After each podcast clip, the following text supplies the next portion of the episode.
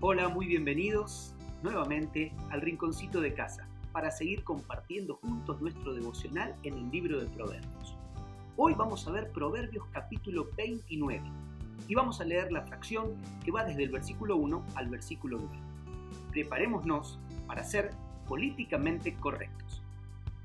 Dice su palabra, el que es reacio a las reprensiones será destruido de repente y sin remedio cuando los justos prosperan, el pueblo se alegra.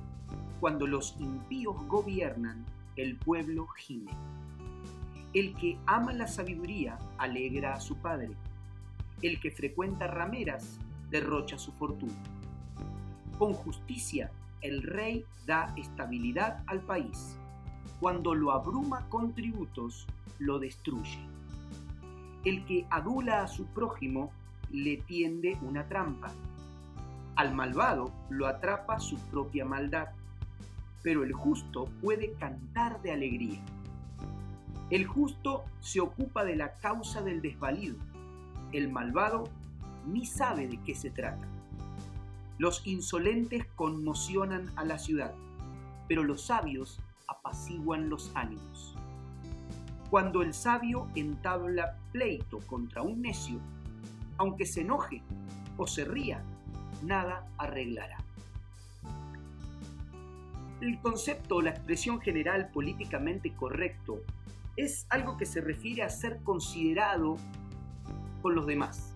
Es decir, eh, pese a las ideas opuestas, uno puede ser considerado. Eso es políticamente correcto, es una expresión.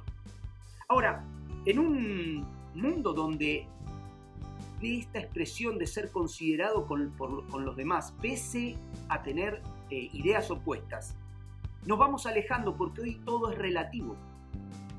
Se va alejando de la verdad absoluta de la palabra. Entonces, ¿qué es políticamente correcto?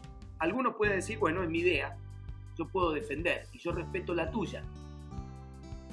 Ahora, cuando nos acercamos a la verdad de la palabra de Dios, donde los principios de la palabra son absolutos, estar políticamente correcto muchas veces puede desubicar a otros. Ahora, ¿qué dice esta porción de la palabra? Veamos algunos aspectos de cómo ser políticamente correcto ante unas determinaciones y principios que nos da la palabra de Dios para situaciones preocupantes, reales, que nosotros, vos y yo, podemos vivir en tu sociedad, en tu comunidad. Ser políticamente correcto implica que cuando el versículo 1 dice, el que es reacio a las reprensiones será destruido de repente y sin remedio. ¿Qué sería políticamente correcto? Aceptar las críticas constructivas. Hay algunos que no aceptan, es reacio a las reprensiones.